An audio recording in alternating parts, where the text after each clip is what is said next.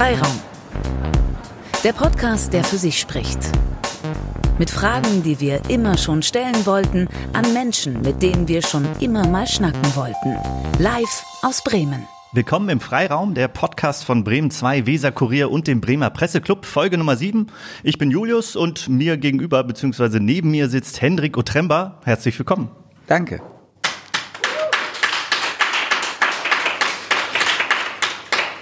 Hendrik ist Autor, Musiker, bildender Künstler, Dozent, zurzeit auf Lesetour zu seinem neuen Buch Kachelbatz Erbe und gerade auch auf Minitour gewesen mit seiner Band Messer, fünf Konzerte zur neuen Single. Die Band ist jetzt heute nicht dabei, aber aus seinem Buch werden wir heute was hören. Kachelbatz Erbe, in dem Buch lassen sich verschiedene Menschen nach dem Tod einfrieren, in der Hoffnung, irgendwann wieder aufgetaut zu werden. Henrik Kryonik, so nennt sich das Verfahren. Das klingt sehr nach Science Fiction, aber wird bereits gemacht. Irgendwie drei bis 400 Menschen weltweit sollen eingefroren sein. Wäre das auch was für dich? Nee, ich glaube nicht. Also ich finde das schon interessant und ich, ich stelle mir auch die Frage, wie wird die Zukunft auf diesem Planeten aussehen. Aber ich denke eher, wenn, wenn ich mir angucke, was gerade so los ist, dass, dass man vielleicht in der Zukunft gar nicht plötzlich wieder aufwachen will. Dass man vielleicht auch dann da wach wird und aufgetaut wird und es ist ganz, sieht ganz furchtbar aus. Trump ist immer noch Präsident im Jahr 100. Ja, es gibt auch noch viele andere Dinge, schlimme, äh, schl schlimme Dinge. Also der, der wird immer so als das absolut Böse personifiziert und, und äh, ist er ja auch, aber der ist jetzt leider nicht der Einzige. Da könnte man ja vielleicht noch irgendwie mit zurechtkommen, aber es gibt ja es gibt viele Schurken. Überall. Andererseits wäre es natürlich auch schön, irgendwie dem Tod äh, von der äh, Klippe zu Schnippe zu springen. Bin, ich bin, bin ich mir auch gar nicht so sicher, weil irgendwann ist vielleicht auch mal gut. Also so, ich will, glaube ich, gar nicht ewig leben. Also ich habe schon richtig Bock. Ich, ich lebe auch sehr gerne und äh, möchte auch noch möglichst lange da bleiben. Aber irgendwann reicht's vielleicht auch mal. Also ist ja auch aufregend genug. Allerdings muss man sich dann mit der eigenen Endlichkeit auseinandersetzen. Äh, und das ist ja irgendwie etwas, was, also mir zumindest Angst, beziehungsweise ich vermeide es einfach grundsätzlich. Ja, wir sind ja auch noch jung. Gut, das Glück haben wir, ja. ja. Aber ähm, ja, ich, also mir, mir hat das jetzt nicht, äh, mich hat das nicht irritiert, mich auch mit Gedanken im Hinblick auf Endlichkeit zu beschäftigen, die mich betrafen. Ganz im Gegenteil, weil in meiner Wahrnehmung geht es in einem Roman auch sehr viel eben um das Leben der Menschen und der Tod ist sozusagen irgendwie eine Grenze und es geht um das Gedankenspiel, den zu überspringen. Aber das, was im Roman erzählt wird, ist ja vor allem die Zeit, die die Leute da sind. Also die, das, es geht um, um die Gegenwart dieser Menschen. Ähm, und das hat mir, glaube ich, im Schreiben des Romans viel mehr bewusst gemacht, wie, wie intensiv man leben kann und wie viele unterschiedliche Möglichkeiten es gibt zu leben und ähm, wie, wie abenteuerlich das alles sein kann. Deshalb denke ich auch, in dem Roman spielt der Tod eine große Rolle und ist sozusagen eine Art Fixpunkt, um, um das mal äh, einfach zu sagen. Ähm, und mir geht's aber eher um das davor und um, um, um das Leben. Das war auch eine ganz schöne Beschreibung, die ich irgendwie als Rezension irgendwo gelesen habe zum Buch, dass es kein Tiefkühlmärchen ist, sondern eher ums Leben geht und um die Geschichten der Personen. Ja, das, finde ich gut. Kein Tiefkühlmärchen, das gefällt mir. Ja. Aber vielleicht müssen wir trotzdem erstmal darüber reden, wie das mit dieser Kryonik funktioniert. Das ja. Blut wird nach dem Tod mit Stickstoff ausgetauscht, quasi als Frostschutzmittel. Ja. Du beschreibst das Ganze ja sehr detailliert. Also wie funktioniert das? Ja, also ich habe hab wirklich recherchiert. Ich habe es äh, nicht im Selbstversuch gemacht und war auch nicht dabei, als das vielleicht mit anderen Leuten geschehen ist. Aber ähm, es gibt da zum einen irgendwie auch in einer, in einer äh, also es gibt Narrative sowohl in Filmen als auch in irgendwelchen Dokumentationen oder so, aber äh, man kommt auch an diese Leute ran, die das praktizieren. Also ich habe auch Kontakt aufgebaut zu äh, Alcor und dem Cryonic Institute. Äh, das sind die zwei Anbieter in Amerika in der Recherche, weil ich Fragen hatte und bin äh, Mitglied in einem Verein geworden in Deutschland, der ähm, sich mit der Kryonik beschäftigt, aus Recherchegründen. Ich, ich will nicht, dass die mich irgendwann einfrieren, sondern ähm, ist das nicht die Grundbedingung dann? nee, nee, nee, nee. Äh, die Grundbedingung ist, dass man einen kleinen Beitrag zahlt. ich, ich bin, ich hatte so Fragen für den Roman, weil für mich dieses Thema auch wahnsinnig neu war und auch überraschend war und ich auch gar nicht, ich dachte am Anfang, das wäre ausgedacht. Ich bin über einen Zeitungsartikel darüber gestolpert irgendwann mal so und dachte, äh, das, das ist ja eine, das ist eine interessante Geschichte und habe ähm, äh, dann bemerkt, dass es eben keine Geschichte ist, sondern dass das, was da erzählt wurde, tatsächlich stattfindet seit den 60er Jahren. Und dass es wirklich, wie du gerade sagst, schon über 300, 400 Menschen gibt auf der Welt, die eingefroren sind. Genau, das, das Verfahren läuft so, die Menschen sterben, das ist recht wichtig äh, in der Kryonik, der Tod als Grenze sozusagen. Und die soll dann irgendwie übersprungen werden in einer, in einer auch wahnsinnigen Hypothese. Und am besten kann man das, glaube ich, erklären, wenn man einfach den Ablauf einmal schildert. Der Mensch stirbt, der sich einfrieren lassen will. Der hat im besten Fall vorher eine Lebensversicherung abgeschlossen zugunsten dieser Kryonikanbieter, damit die ein Budget haben, sozusagen die Lagerung des Körpers adäquat äh, zu sichern. Und naja, dann stirbt der Mensch aus diversen Gründen, ähm, Krankheit, Alter, also so das, das ist ganz, das ist ganz unterschiedlich. Und dann muss es ganz schnell gehen. Dann muss ein Arzt einen Totenschein unterschreiben. Das ist ganz wichtig ähm, weil wenn das nicht geschieht und eine Obduktion wird unternommen, dann ist die ganze Geschichte schon dann gescheitert. Muss wieder aufgetaut werden. Muss wieder aufgetaut werden und ein zweites Mal einfrieren ist, glaube ich, äh, nicht so gut. Und dann wird dem Körper eine ähm, Herzkompressionsmaschine umgeschnallt und eine Beatmungsmaske aufgesetzt, um den Zellverfall aufzuhalten, der ab dem Todesmoment äh, einsetzt. Dann wird ein Gerinnungshemmer gespritzt, damit das Blut nicht gerinnt. Und es wird ein Beruhigungsmittel gespritzt, was ich total interessant fand, weil ein, eine, Leiche oder irgendetwas dazwischen, ein Beruhigungsmittel zu spritzen, finde ich, finde ich erstmal abwegig. Aber dadurch, dass es diese Herzkompressionsmaschine gibt und die Beatmungsmaske, könnte es passieren, dass die Personen wieder aufwachen, obwohl man das gar nicht will, weil die sollen ja erstmal in diesem Zustand bleiben. Und äh, deshalb dieses Beruhigungsmittel. Und ähm, dann wird der Körper ganz schnell auf in, in eine Art Sarg gelegt, mit, äh, mit Eis gefüllt und dann ganz schnell transportiert in einen Operationssaal von einem, einem dieser Kryonikunternehmen. Dann wird das Blut ausgetauscht gegen ein Frostschutzmittel, was extra dafür entwickelt wurde über die Halsschlagader. Ja, mhm. also so habe ich mich auch gefühlt, wie du gerade guckst. Ähm, und, und dieses Frostschutzmittel soll äh, das, das ähm, bildet keine Eiskristalle, die würden nämlich die, die Adern zerstören, und, sondern ist verglast und dadurch werden die Adern sozusagen nicht geschädigt oder nur geringfügig äh, beschädigt. Und dann ähm, wird der Körper langsam runtergekühlt und wird dann äh, nach einer Weile, wenn er eine bestimmte Temperatur erreicht hat, kopfüber in flüssigen Stickstoff getankt. Kopfüber, da war ich auch erst irritiert, warum das Kopfüber sein muss. Und es ist äh, total einleuchtend, wenn man es weiß, wenn nämlich mal irgendwas passiert und so ein Tank schlägt leck und der flüssige Stickstoff läuft aus, dann ist der Kopf noch am längsten geschützt. Weil im Kopf, so sagen zumindest die Kryonik-Anbieter, ist der wichtigste Teil des Menschen, nämlich das Gehirn und da konstituiert sich die Erinnerung. Und, und, und das, das war's dann. Und dann hoffen die, dass irgendwann eines Tages in ferner Zukunft die Möglichkeit gegeben gegeben sein wird, diese Menschen wieder aufzutauen, erstens und zweitens dann eben diese Schäden, die dann doch auch äh, geringfügig entstehen, im Einfrierungsprozess wieder rückgängig zu machen und auch den Leiden natürlich zu helfen, die zum Tode geführt haben, also das Alter sagen, aufhalten. wenn man gestorben ist, ist man ja ist man also, tot, ne? Ist man tot, ja. Äh, nee, und dann geht es darum, dass, dass zum Beispiel, äh, dass es bei ganz vielen Menschen, die sich einfrieren lassen, der Beweggrund, die leiden an einer Krankheit, die noch nicht heilbar ist und wo auch noch nicht zu erwarten ist, dass die in absehbarer Zeit Heilung finden wird. Und die lassen sich einfrieren, wenn es zum Ende geht, sozusagen, in der Hoffnung, dass die, wenn die Medizin soweit ist, deren Krankheit zu heilen, dann aufgetaut werden können. Also eigentlich so ein bisschen Standby, eigentlich so ein bisschen äh, Zeit schinden. Ja, ja. Du hast gesagt, du hast äh, recherchiert, du hast auch äh, Leute getroffen, die sich einfrieren lassen. Mhm. Was sind denn das für Leute? Mhm.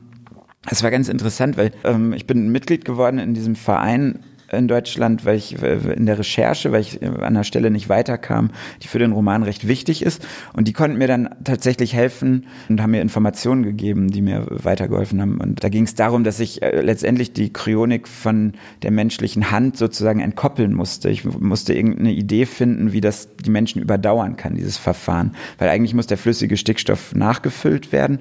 Und das ist sozusagen nur möglich, wenn jemand da ist, der das macht. Und ich wollte eine Situation schaffen, in der kein Mensch mehr da ist und diese Tanks trotzdem, diese Körper gefroren, gefroren bleiben. Dann habe ich, äh, bin ich Mitglied in dem Verein geworden, weil man nur an Informationen von denen kam, wenn man Mitglied wurde im Verein. Und dann haben die mir meine Fragen beantwortet per Mail damals. Äh, das war super hilfreich. Ich war dankbar. So, und dann war der Roman fertig. Und dann kriegte ich äh, der, mit der Post eine Einladung zur Jahreshauptversammlung nach Frankfurt am Main in das Ruderhaus Mein Glück, zur Jahreshauptversammlung dieses Vereins, der sich um, um die Kryonik äh, bemüht oder versucht irgendwie auch so Lobbyarbeit da zu machen, Forschung vorantreibt und so. Und dann bin ich dahin, weil ich war ja mit dem Roman fertig, hatte nichts mehr zu tun. So, und dann ähm, bin ich da so inkognito hin, habe mich auch nicht zu erkennen gegeben als Schriftsteller erstmal und habe dann die Leute da kennengelernt. Und ich bin da erstmal in so einen Krimi geraten. Da ging es um, also das sind, glaube ich, Interner, die man vielleicht gar nicht verraten darf, aber da, da hätte man wieder ein Buch drüber schreiben können, was da so los war. Vielleicht mache ich das nochmal eines Tages. Und es war ganz spannend, weil ich dachte, ich treffe da, wenn ich ehrlich sein soll, ich dachte, ich treffe da so ein paar Spinner. Und dann kam ich da hin und habe wirklich ganz, ganz interessante, wunderbare, nette Menschen kennengelernt. Ähm, da waren, da war ein gläubiger Christ, äh, der, wo ich auch dachte, das hat doch einen Konflikt irgendwie in sich. Und der sagte so, nö, irgendwann komme ich in den Himmel. Ich habe gut gelebt, aber ich will nicht, dass ich will noch leben. Und der, der wollte sich einfrieren lassen eines Tages und hat auch einen Vertrag mit einem Kryonikunternehmen in Amerika, ähm, weil er sagt, bis bis zum bis zum Himmel will ich einfach noch ein bisschen warten und noch eine zweite Chance bekommen, wenn es mal soweit ist. Also das hätte ich nicht erwartet, so jemanden da zu treffen. Dann war da eine Familie, die äh, ihr zweites Kind gerade erwartet hat, also auch die wahnsinnig lebensbejahend und gegenwartsbezogen waren und so. Und ein Unternehmer, äh, dann auch Wissenschafts- und Science-Fiction-Fans natürlich. Ähm, ja, auch so Leute mit einer so einer mit so einer leichten Neigung zur Verschwörungstheorie, die waren da schon auch dabei, muss man sagen. Aber also wirklich sehr unterschiedliche Menschen. Kam noch jemand aus Russland äh, angereist, der so ein so ein Armband entwickelt hat, mit dem man, wenn der Körper äh, stirbt, das so ein Signal sendet, ähm, damit die Leute, die einem helfen, dass man eingefroren wird, auch bemerken, dass man stirbt. Und also ich, ich saß da und, und, und war total baff. Und auch ein Künstler war da, ähm, der, der jetzt, den habe ich seitdem schon ein paar Mal wieder getroffen. Äh, recht alter Mann, der ist äh, Mitte, Ende 70 und der ähm, sagt, äh, der, der versucht alles Mögliche zu unternehmen. Der lässt seine gesamten Tagebücher transkribieren. Der hat einen, in New York oder in Wien, äh, ich bin gerade nicht ganz sicher, einen Bot entwickeln lassen, dass er digital äh, weiterlebt. Der hat sich Stammzellen entnehmen lassen und er wird sich einfrieren lassen. Also da ist auch sowas äh, ein Stück weit narzisstisches. also absolut dieses, okay, ich will den Tod überwinden. Der ich Künstler, will genau, ja. der, der ist so wichtig, der will die, der will die Welt ähm, nicht verlassen. Gleichzeitig kann man ganz klar sagen, ich habe den ja kennengelernt und oft mit dem jetzt gesprochen. Äh, da geht es auch einfach darum, auf künstlerischer Ebene sich mit Dingen zu beschäftigen, die seinen eigenen irgendwann nahenden äh, Tod natürlich für ihn vielleicht greifbarer oder ertragbarer machen. Ähm, ich würde jetzt gar nicht sagen, das ist ein Narzisst, sondern eher der beschäftigt sich eben mit seinem eigenen Leben und dem nahenden Ende, das dann irgendwann kommt. Wobei er muss auf jeden hoffe, Fall dann wahrscheinlich auch ganz gut Geld haben, weil das ist ja doch ziemlich teuer. Ich habe mir irgendwie gesehen, 200.000 Euro, ja. Dollar kostet das Ganze, wenn man sich ganz einfrieren lassen kann. Man kann auch nur sein Gehirn einfrieren Oder lassen, nur den, nur Kopf, den Kopf. Nur den Kopf. Kopf ist billiger. Ja. Kopf ist billiger alleine, Ja. aber es ist äh, ja schon irgendwie ganz schön absurd, weil es auch ethisch doch irgendwie ganz schön fragwürdig ist, weil man ja, den Körper, so Seele wird dann mit, ist auch Abs- einfrierbar. Absolut. Also die, diese Fragestellung ist natürlich unsagbar komplex. Ich finde aber, es gibt noch ganz pragmatischere Irritationen in diesem ganzen Thema, nämlich wenn man sich mal anguckt, wie viele Menschen es gibt und wie viel mehr Menschen es werden und wie viele andere Lebewesen dadurch nur noch oder wie wenig andere Lebewesen nur noch Platz haben und was diese ganzen Menschen auf diesem Planeten antun und wie der eigentlich langsam mal aufgebraucht ist, da denke ich, wenn jetzt noch welche dazukommen und Menschen werden wieder, also es werden ja immer mehr, wenn die sich dann irgendwann auftauen lassen. Aber wir schaffen ja gerade ganz gut Platz, also von daher ist ja da noch Platz für Menschen. Okay. Ja, ähm, es, es ist auf jeden Fall, äh, gibt's gibt's einige Fragestellungen, die, äh, die sich kaum beantworten lassen, die in diesem ganzen Ding äh, Kryonik mit drinstecken. Und das war, glaube ich, für mich dann auch ein Beweggrund, mit einem Roman darüber zu schreiben und diesen Fragen irgendwie nachzuspüren. Ähm, noch nicht mal mit der Motivation, die jetzt zwingend zu beantworten, das traue ich mir auch gar nicht zu, ähm, sondern eher diese Fragen mal auszuloten. Äh, und, und zu gucken, wo, wo führen die uns hin. Und ja. warum Leute sich auch einfrieren lassen wollen. Du hast ja gerade die Leute beschrieben, die du da kennengelernt hast und äh, danach, ich hätte jetzt gefragt, hast du dich an denen orientiert? Hast du ja nicht, weil du ja äh, später kennengelernt, aber hättest du ja, weil wenn man sich die äh, Figuren anguckt, deine kalten Mieter, wie du die nennst, äh, da sind ja auch irgendwie abgehalfteter äh, Schriftsteller beziehungsweise irgendwie große Koryphäe mal gewesen oder eine Wissenschaftlerin, Auftragskiller, sind ja auch alles ganz unterschiedliche Typen. Die, die Beweggründe der Leute, die ich dann später kennengelernt habe, ähnelten zum Teil der, äh, der, den Beweggründen der Figuren, die ich mir ausgedacht habe. Aber ähm, die Figuren, die ich mir ausgedacht habe, waren schon noch ein Stück weit von diesen Leuten, die ich da äh, in, in, Frankfurt im äh, Ruderhaus Mein Glück kennengelernt habe. Die waren noch ein bisschen anders.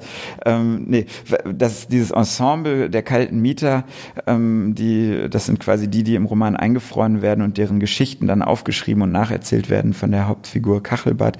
Ähm, das sind alles eher verkrachte Existenzen, wo man sagen würde, die haben eigentlich gar nicht das Geld ähm, und die Möglichkeit, sich einfrieren zu lassen, ähm, und, und das war so ein bisschen, glaube ich, meine, oder mein Wunsch, diese Kryonik äh, sozusagen diesem Silicon Valley Manager äh, Kosmos zu entreißen und zu sagen, ähm, wir überlegen mal anders oder ich überlege mal anders, wer sich da einfrieren lassen kann und, äh, und, und ähm, lass es nicht den Milliardär tun, sondern den verkrachten Schriftsteller oder den armen Dichter oder die wahnsinnige Zeitreisende oder die eine Zeitreisende, äh, eine, die denkt, sie wäre eine Zeitreisende. Also sind alles so ein bisschen, äh, bisschen so Grenzgänger und, und eher schräge, verkrachte Existenzen, die mich auch ehrlich gesagt mehr reizen und mehr interessieren, weil man mit denen, glaube ich, mehr übers Leben erzählen kann. Genau. Und so ein bisschen dachte ich manchmal, es ist auch so äh, wie, wie so eine Arche Noah. Äh, so man, man, man sucht so Leute aus und das ist ja auch so ein bisschen bisschen gefährlich. Äh, man trifft ja eine Auswahl an Menschen, auch so als Autor. Ich, ne, ich denke mir Leute aus, von denen ich denke, das wäre interessant, wenn die überdauern, wenn die die Menschheit überleben oder so. Ähm, und äh, ja, ich, deshalb sind die, glaube ich, auch so verschieden, weil ich hoffe, dass, ähm, wenn es mal dazu kommt, dann nicht nur irgendwie Weiße oder so eingefroren werden. Jetzt wäre natürlich im Buch lässt du die äh, äh, lässt du ja sie nicht auftauen, sondern nur einfrieren und erzählst die Geschichten davor. Das wäre ja dann ein möglicher zweiter Teil, dass man dann doch sie irgendwann auftauen lässt in einer Zukunft, oder? Ja, ich bin gar nicht so ein Fan von Fortsetzungen und ich bin auch glücklicherweise mit dem Buch zufrieden. Ich habe lange daran gearbeitet und habe das Gefühl, dass es so geworden, wie ich mir das gewünscht habe oder eigentlich noch mehr als das. Und ähm, ich glaube, mit einem zweiten Teil würde ich diesem Buch keinen Gefallen tun. Ähm, ich fände es eher interessanter, sich nochmal Figuren vielleicht herauszugreifen und zu gucken, was ist denn früher in deren Leben passiert oder so. Also ich glaube, weiter in die Zukunft will ich gar nicht. Und es gibt am Ende des Romans ja auch einen Sprung in die Zukunft ähm, damit damit wir jetzt nicht zu viel spoilern, lasse ich es mal ein bisschen vage, aber ähm, die, die, die Zukunft der, der Menschheit findet ja schon noch irgendwie Gestalt in dem Roman. Äh, und das Einfrieren an sich, das wird ja, hat ja, du hast gerade Arche Noah genannt, das hat ja ohnehin immer irgendwie ein bisschen was Pathetisches, irgendwie Absolut. Sektenartiges. Ja. So das, äh, und du hast gerade gesagt, du hast eine schöne Stelle dafür rausgesucht und da würde ich doch sagen, hören wir da doch einfach mal. Total gerne. Es gibt im Roman äh, einen Brief am Anfang, ähm, in dem auch so ein bisschen die Kryonik und diese Gedankenspiele, die, glaube ich, automatisch in diesem thematischen Kontext auftauchen, erzählt werden. Und dieser ähm, Brief wird geschrieben von äh, Li Wan Hong. Das ist der Leiter von Exit US. Und Exit US ist quasi das Unternehmen, was ich mir ausgedacht habe, was in Amerika diese Kryonik betreibt. Und der möchte jemanden anwerben als Assistentin sozusagen, eine junge schwarze äh, Rettungs-, ehemalige Rettungssanitäterin aus Harlem, Rosary heißt er, äh, heißt sie, und ähm, Li Wan Hong schreibt ihr einen Brief, der dann von Kachelbad übergeben wird. Und ähm, ich lese jetzt nur einen kleinen Auszug daraus, wo es so um die Kryonik geht. Die Kryonik ist eine Geisteshaltung, sie geht über das Leben hinaus. Der Geburt, dem Beginn des Lebens, ist der Mensch ausgesetzt. Er wird ins Leben geworfen, das keinen Sinn, keine Verlässlichkeit trägt. Wir bemühen uns darum, dem Tod einen anderen Charakter zu geben. Was also, wenn ein Leben nach dem Tod möglich wäre, hier auf der Erde, und Krankheit, das Alter, das Unglück wären besiegt? Was wäre, wenn der Tod nicht das Ende wäre, sondern der Anfang eines Neubeginns? Vielmehr, Was wäre, könnten wir die Phase des Todes überspringen, eine Brücke bauen in eine Zeit danach, nicht im Jenseits, sondern hier und jetzt? Was wäre, wenn wir nicht verfallen würden, wenn wir zurückkämen, ohne Sorgen, ohne Leid? Wir glauben an die Wiederauferstehung eines jeden Menschen. Wir wissen davon, von einem zweiten Leben auf Erden, irgendwann. Seit 1964 beschäftigt sich die Kryonik mit der Zukunft der Menschheit nach ihrem Tod. Es existieren in den USA zwei Institutionen, die die Kryonik praktizieren. Eine davon ist Exit US, in deren Namen ich mich an sie wende. Wir frieren Menschen ein, um sie eines Tages wieder aufzuwecken, wenn dem Verfall des menschlichen Körpers, den Symptomen des Alterns, dem Sterben adäquat begegnet werden kann. In der Forschung geht es feilschnell voran und bald schon wird es möglich sein, die Erkenntnisse der Universitäten in den Dienst der Kryonik zu stellen, wir wollen das, Leben, äh, das Sterben nicht länger akzeptieren. Ich möchte Sie zu uns einladen, um Ihnen hier in Los Angeles persönlich vorzustellen, worin unsere Arbeit besteht. Ich hoffe, Sie erschrecken nicht und geben mir die Chance, mich zu erklären. Zunächst nämlich klingt es unheimlich. Nach dem Ableben unserer Klienten bewahren wir ihre tiefgefrorenen Körper auf, bis in der Zukunft eine Möglichkeit gegeben ist, sie aufzutauen. Auf dieses Ziel arbeiten wir in intensiver Forschung hin. Wir sind sicher, dass das technologische Fortschreiten der Menschheit die Möglichkeit der Wiederauferstehung, des Erwachens aus dem Kälteschlaf in greifbare Nähe rückt. Ja, eines Tages wird es möglich sein.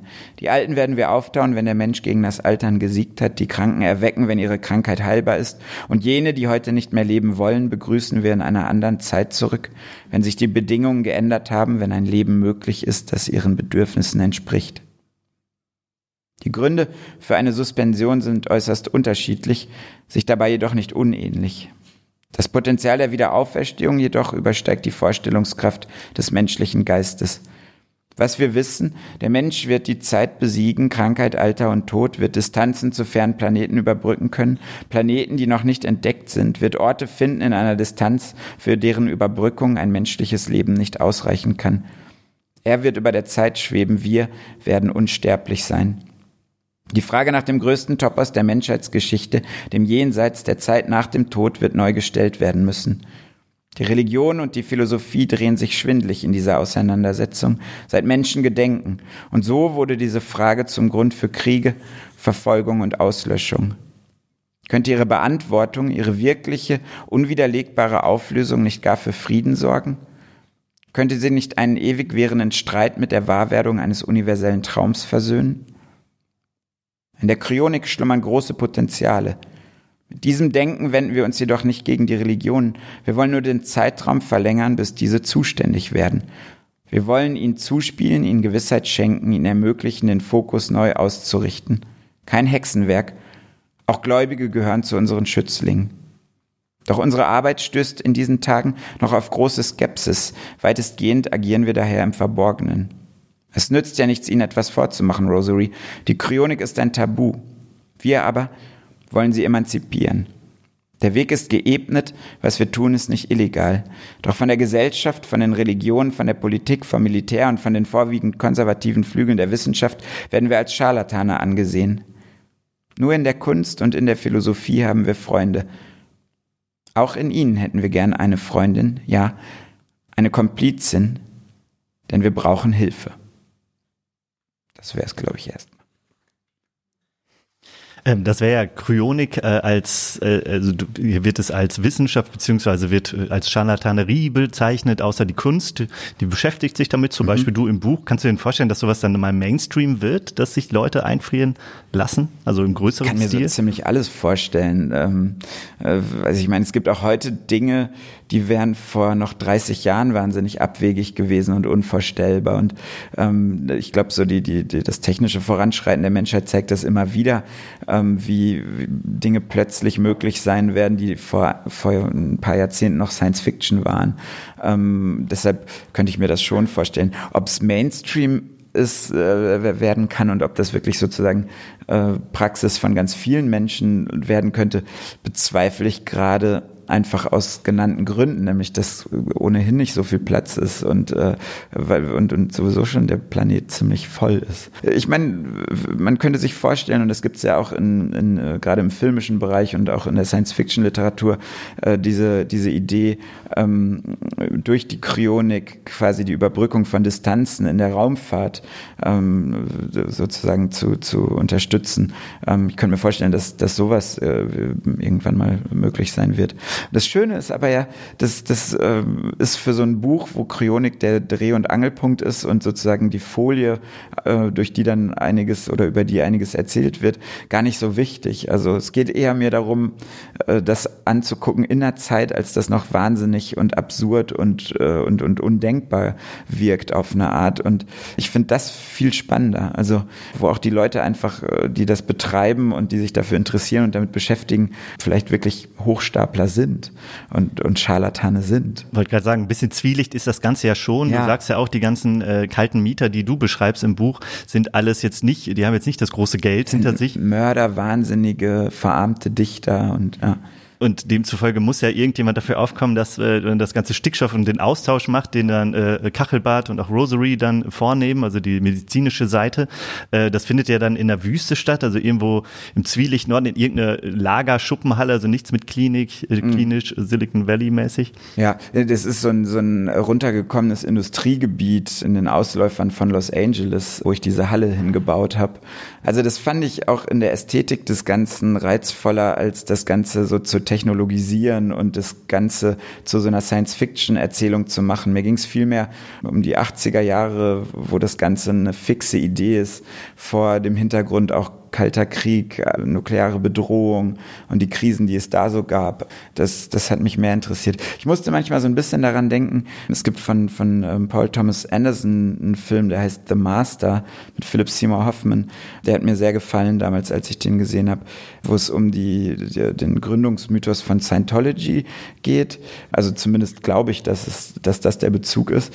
Und da, über diese, diese merkwürdige Sekte könnte man äh, noch zig andere Filme wahrscheinlich wahrscheinlich drehen, die ganz anders funktionieren würden. Aber da sind die dahin gegangen, als das Ganze noch irgendwie auch verschrien oder anders verschrien war und, und irgendwie, äh, ich will jetzt nicht die Kryonik mit einer Sekte gleichsetzen, sondern nur sozusagen diesen, diesen Zugriff auf eine bestimmte Zeit, wo etwas im Entstehen ist, was vielleicht auch zu Recht völlig äh, abwegig ist. Da, da passiert was, was erzählerisch, finde ich, ähm, viel, viel bieten kann. Ja. Und pathetische Briefe zum Beispiel. Pathetische ja. Briefe, ja. Genau. Also im Buch werden ja Geschichten verschiedener Menschen mit dem, also Auseinandersetzungen der verschiedener Menschen mit dem Tod beschrieben mhm. oder dem Versuch, ihn zu überwinden oder warum sie ihn überwinden wollen.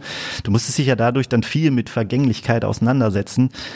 Tod, also ich selber setze mich da ungern mit auseinander. Ich mhm. muss auch zugeben, dass bei manchen Passagen, wo du mir zu viel beschreibst, wie man dann den ganzen Austausch macht, so das ganze mhm. medizinische, ah, da musste ich tatsächlich ein bisschen blättern. Das ist so mhm. wie Beipackzettel oder sowas, das äh, lese ich ungern. Mhm. Das ignoriere ich lieber. Aber auch wenn man, also ich würde würd trotzdem sagen, jetzt wahnsinnig martialisch ist es nicht.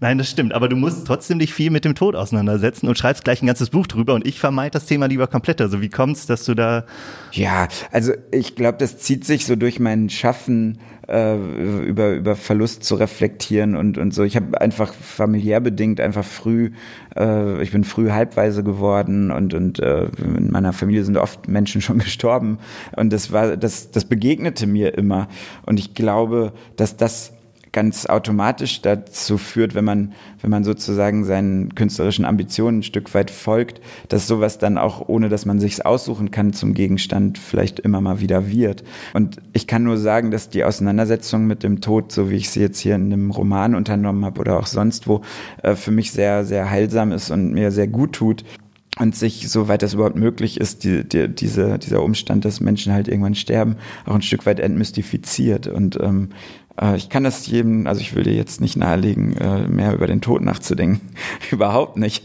Äh, aber ich, ich, also die Beschäftigung mit dem, mit dem Tod, so wie ich das jetzt hier unternommen habe, bedeutet erstmal würde ich sagen nichts Schlechtes und nichts Dunkles oder nichts Depressives oder nichts Hoffnungsloses oder so. Ganz im Gegenteil. Mir hat dieses Buch im Schreiben eigentlich eine wahnsinnige Lebensfreude geschenkt äh, und, und, und, und ganz viel Positives gebracht.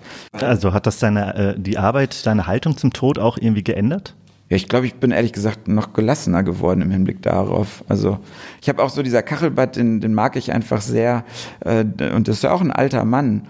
Ähm, und irgendwie, ich äh, habe oft so ein Gedankenspiel, dass ich schon ein ganz alter Mann bin. Und irgendwie habe ich da fast eine Sehnsucht nach ein, ein, alter Mann zu sein. Weil ich bin gerne 35, ich gehe gerne auf Partys und habe meine eigenen Hüftgelenke und so und meine meine echten Zähne. Also ich will jetzt, ich äh, habe jetzt, werde mich wahrscheinlich noch umgucken mit Ende Mitte 70 oder so äh, und mich ärgern, äh, wie wie leichtsinnig ich meine Jugend verschenkt habe. Aber äh, der Gedanke, irgendwann so zurückzublicken auf ein Leben und irgendwie auch äh, was erfahren zu haben und irgendwie vielleicht auch was zu wissen und Ruhe gefunden zu haben, das ist meine romantische Vorstellung vom Altsein, die finde ich, sagen wir mal, romantisch, ja. Also denkst du, wir sollten uns alle ein bisschen mehr damit beschäftigen? Also ist das so ein bisschen auch die, deine Mission in den Künsten oder auch in dem Buch jetzt? Mit dem Tod? Ja. Ich würde eher sagen, man sollte sich mehr mit dem Leben beschäftigen. Also heißt über den Tod schreiben eigentlich übers Leben? Würde ich schon sagen, ja. auf jeden Fall, ja. Also das wäre auch eine Frage, wie optimistisch bist du, wenn du jetzt so viel dich mit dem Tod auseinandersetzt, aber du machst ja ein sehr... Ich bin, ich bin grundsätzlich, glaube ich, ein sehr optimistischer Mensch und ich habe, äh, ich, ich glaube, das ist keine Entweder-Oder-Frage. Also man, man kann in Dingen optimistisch sein, in Dingen, die man beeinflussen kann, in Dingen, die nicht abstrakt bleiben, sondern die einen berühren und, und die einen irgendwie, die für einen greifbar sind. Und es gibt aber Dinge, äh, die, die einen natürlich wahnsinnig pessimistisch machen. Also ich würde würd sagen, es, es gibt nicht die, es gibt nicht das Entweder-Oder von Optimismus und Pessimismus, so wie das äh, bei den meisten, also wie es die meisten Menschen denken, sondern das sind, das sind Facetten, Nuancen, Versionen. Und ich bin ein sehr optimistischer Mensch in ganz vielen äh, Belangen. Und es gibt aber auch Dinge, in denen ich sehr pessimistisch bin. Und die haben vor allem mit Dingen zu tun, die sich seit Jahrhunderten nicht ändern und eben nicht ähm, durch, durch, durch mich oder, oder uns äh, beeinflusst werden können. Also deswegen möchtest du auch gerne un unsichtbar sein. Unsichtbar sein fände ich, fände ich aus ganz vielen Gründen total interessant. Ähm, einfach irgendwie auch so aus voyeuristischen Gründen, wenn ich ehrlich sein soll. Mich irgendwo hinschleichen, wo ich nicht sein darf und so. Also wer das Gedankenspiel, wer leugnet, dieses Gedankenspiel schon mal gespielt zu haben, dem glaube ich nicht, den nenne ich einen Heuchler.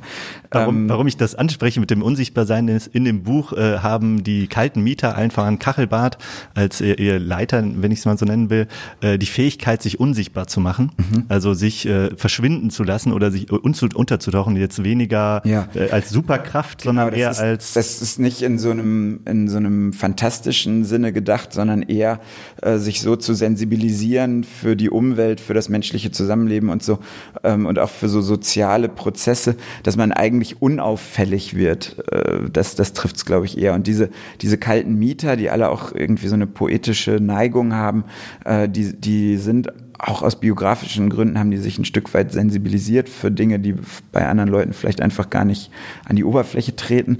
Und äh, das hat sie eher dazu gebracht, zum Teil unsichtbar äh, sich machen zu können. Also, in, also so fast handwerklich, also im Sinne einer Technik.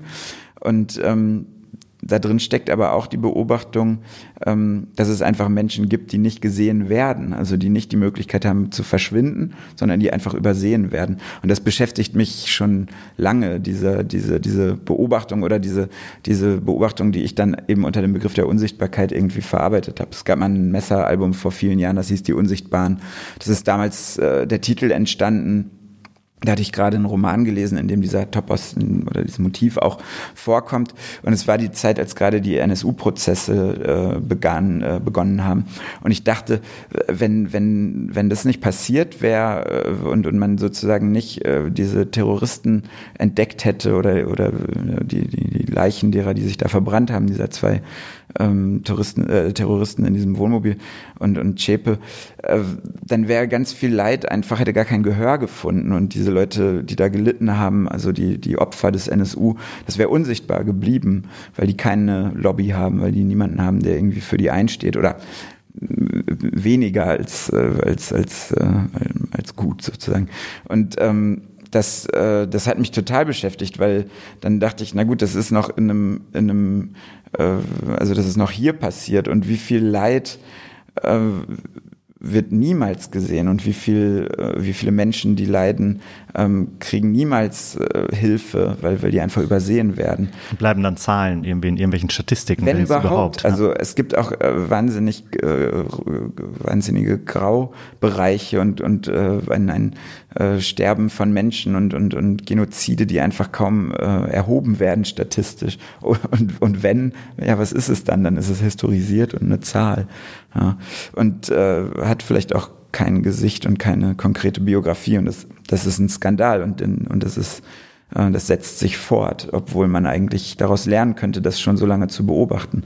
Und das finde ich, ähm, das ist, das ist unmöglich. Und ich finde, ähm, das, das, was ich dagegen machen kann, ist halt ähm, Wege zu finden, da auch erzählerisch darauf hinzuweisen. Und das war für mich ein Beweggrund auch für diesen, für dieses Motiv der Unsichtbarkeit. Oder halt der Sichtbarkeit werden. Oder der Sichtbarkeit. Und ja. Sichtbarkeit werden ja auch im Buch durchs Schreiben beziehungsweise mhm. durchs Festgehalten werden. Mhm. Und jetzt mache ich einen galanten Übergang. Du lehrst ja auch Schreiben. Ja. Ähm, also du lehrst Schreiben an verschiedenen Hochschulen, zum Beispiel in Münster. Und wenn ich jetzt sage, okay, ich will meiner Unsichtbarkeit eine Stimme geben, also ich möchte Schreiben lernen, wo würde ich denn jetzt anfangen? Das weiß ich auch nicht. Also, aber du musst mir doch jetzt einen Tipp geben, oder nicht? Mache ich auch. ähm, also die Leute, die ich da unterrichte oder wenn ich mal hier und da so Lehraufträge mache oder so, das sind meistens Leute, die irgendwie in einem kreativen Kontext arbeiten oder arbeiten wollen. Also es sind auch zum Teil Musiker. Jetzt da in der Fachhochschule in Münster, wo ich unterrichte, sind Designstudierende. Und ähm, da versuche ich denen eher näher zu bringen, dass das Schreiben äh, ohnehin gut ist und dass das Schreiben einfach auch für ein kreatives Arbeiten wahnsinnig wichtiges Werkzeug ist. Also das hat da auch eine gewisse pragmatische Ebene dadurch. Wenn wir jetzt über Romane sprechen oder Dichtungen oder Songtexte, oder ähm, oder oder naja Fiction äh, nennen ist mir egal wie wir es nennen ähm, dann würde ich sagen da gibt es nicht das Rezept. Ähm, und da ist vielleicht auch nicht immer der beste Weg zu einer der Schreibschulen zu gehen oder so. Ich finde super dass man das studieren kann. Ich glaube da kriegt man viel Input. Ähm, ich, ich glaube aber und vermute auch dass das da so stattfindet dass man das einfach selber rausfinden muss. Man braucht Geduld. Man muss einfach anfangen weil Schreiben kann man nicht sofort, man, man, man muss üben auf eine Art. Also, ich, also wie lehrst du das dann? Du sagst du, okay, jetzt eine Übeminute, setzt euch hin und denkt über, über den schlechten Burger nach oder? nee, also mit meinen Studierenden mache ich äh, so Übungen wirklich für Textgattungen, die für die wichtig sind. Wir gucken an, wie findet man äh, auch so im Bereich Werbesprache oder so irgendwie vielleicht äh, Quellen äh, und, und, und äh, zu, zu Worten oder so, die, die gut passen. Ähm, ich versuche vor allem aber über das Schreiben deren Selbstbewusstsein zu stärken und deren Bewusstsein sozusagen zu sensibilisieren ähm, und äh, den, auch, dass die, die einfühlsamer werden gegenüber sich selbst und ihrer Umwelt. Das ist irgendwie so ein, so ein Beweggrund. Und ähm, das, das Schreiben äh, von, von, von Romanen steht da jetzt nicht auf dem Lehrplan. Ähm, es geht vielmehr darum, äh, seine Kreativität zu schulen und auszubilden über das Schreiben. Und da mache ich zum Beispiel, ich habe so eine Übung entwickelt, die, die habe ich Mosaik genannt und die ist fast so, ein, so eine Art Querschnitt durch verschiedene kreative Schreibansätze aus dem Surrealismus etc. Und da arbeiten wir mit ähm, mit Écriture Automatique, also automatischem Schreiben, ähm, mit Cut-Up-Techniken, die eher so Brian Geisen, William S. Burroughs inspiriert sind. Äh, dann habe ich so eine Übung entwickelt, die äh, heißt Walking on Colors, die auch von, von Burroughs inspiriert ist, wo man äh, sozusagen einer bestimmten Farbe in der Umwelt folgt und dadurch in kreativen Fluss kommt. Ähm, dann arbeitet man mit Fremdmaterial, so dass quasi ein Text entsteht, der ähm, auch einem gewissen chaotischen Modus ausgesetzt ist. Immer mit dem Anspruch darin, auch eine eigene Stimme zu finden. Sowas finde ich einfach spannend, um das mal auszuprobieren. Und das Interessante ist, dass ich das immer lehre und beibringe und, und irgendwie anleite und selber aber gar nicht mache. Das wäre jetzt die Frage. Weil, weil mein, mein, mein eigenes Schreiben funktioniert für mich am besten, wenn, wenn ich überhaupt nicht verstehe, wie es funktioniert. Und ich schreibe am liebsten, ohne, ohne zu wissen, was da los ist. Und das ist für mich auch der Ort und der Moment, wo so, wie sagt man, the magic happens. Also so, wenn ich, wenn ich merke, das ist gut und ich, ich muss jetzt schreiben und ich, ich kann gar nicht anders und ich, das ist so rauschhaft. Ähm, und ich weiß aber überhaupt nicht warum und, und was ich da genau tue. Das sind die wichtigsten und besten Momente und die kann man nur bedingt beeinflussen. Ähm, deshalb sehe ich mich immer vor, das äh, irgendwie methodisch irgendwie zu, zu stark zu durchdenken. Und ich versuche da möglichst immer äh, frei zu bleiben. Jetzt habe ich aber neulich diese Übung, die ich gerade beschrieben habe, weil meine Studierenden saßen da und machten das und, und ich, ich hatte da zwischenzeitlich nicht so viel zu tun, habe das halt so beaufsichtigt und gefragt hier und da mal, ob ich helfen kann. Aber es geht da auch einfach um Stille, damit die schreiben können. Deshalb nerv ich dann eigentlich nur, wenn ich mit denen rede. Deshalb halte ich da immer die Klappe. Und ähm, ich mache dann immer so Musik an, so meistens instrumentale Musik, äh, um, um so eine bestimmte äh, um, ja, um eine Stimmung mit zu, zu inszenieren. Und dann dachte ich irgendwie so, ach, jetzt könnte ich das auch mal probieren. Und dann hatte ich gerade mit unserem Bassisten so eine Art längeres Gespräch geführt, was ich so protokolliert hatte, weil ich sowieso die Idee hatte, ähm, eine Geschichte, die er erlebt hat, auch ein familiärer Verlust, den er erlebt hat, ähm, thematisch in einem Song zu verarbeiten, weil ich ihm damit vielleicht auch helfen wollte oder so, ja, weil das auch zwischen Freunden, also ich fand es einfach eine gute Idee und er hatte da auch Lust drauf und ähm, dann habe ich da mit meinen Studierenden gesessen und einen Text für Messer geschrieben und äh, ich weiß nicht, ob ich das mal noch mal wieder machen werde, aber äh, der ist jetzt aufgenommen und kommt auf unser nächstes Album und der gefällt mir. Ähm, und, und der gefällt vor allem unserem Bassisten und das ist noch viel wichtiger, weil es geht ja um ihn. Und da hast du quasi jetzt immer einen Stift irgendwie in der Tasche, dass du Moment rauschhaft plötzlich jetzt zur Seite gehen würdest. Und ja, also als ich aus dem Hotel hier hingelaufen bin, habe ich ehrlich gesagt das so genossen, ähm, nicht äh, eine Tasche mitzuschleppen, sondern nur meinen Roman, dass ich das Notizbuch ausnahmsweise ähm, in der Tasche gelassen habe im Hotel. Aber eigentlich habe ich immer ein Notizbuch dabei und auch immer einen Stift dabei. Ähm, es kommt auch schon mal vor, dass ich mir Notizen ins Handy schreibe und dann später transkribiere und in mein Notizbuch übertrage oder so. Genau. Aber ja, ich würde sagen, wenn man wenn man es ernst meint und und irgendwie was erfinden will, dann sollte man immer bereit sein, was aufzuschreiben. Also auch so, ich habe auch, ich schreibe, ich führe jetzt kein Traumtagebuch, aber manchmal werde ich wach und ich habe was gesehen, von dem ich schon weiß, daraus werde ich was machen können oder das bedeutet irgendetwas, das ich nicht verstehe und das ist dann ein weiteres Indiz, da dran zu bleiben äh, und dann schreibe ich das auch auf und dann gibt es da so Einträge, die ich dann zwei Tage später lese und denke, oh mein Gott, was war denn da los? Ja. Aber ist das dann so, dass du erst ein Textfragment hast und dann entscheidest, okay, ich mache vielleicht einen Song raus oder es wird eine Geschichte oder es wird nachher sogar ein Bild? Ja, das ist mal so, mal so. Ähm, es gibt manchmal wirklich sozusagen die Notwendigkeit, einen Songtext zu schreiben, einfach weil es einen Song gibt und der aufgenommen werden will. Und da sind ja auch noch andere Leute im Boot. Da gibt es auch noch die anderen drei aus der Gruppe Messer, äh, die ich da ja auch versorgen muss mit Texten.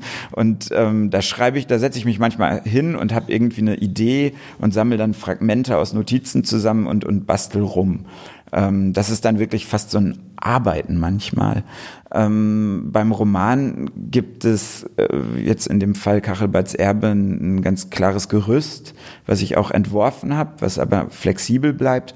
Und das lässt immer wieder auch Stränge und, und Möglichkeiten zu, zu experimentieren und eben ähm, nicht nach Notizen und Vorüberlegungen zu schreiben. Also es gibt zum Beispiel die Charlotte Weinberg, das ist eine kalte Mieterin, das wird in einer Badewanne erzählt äh, von ihr als Monolog, den sie in ein Telefon spricht.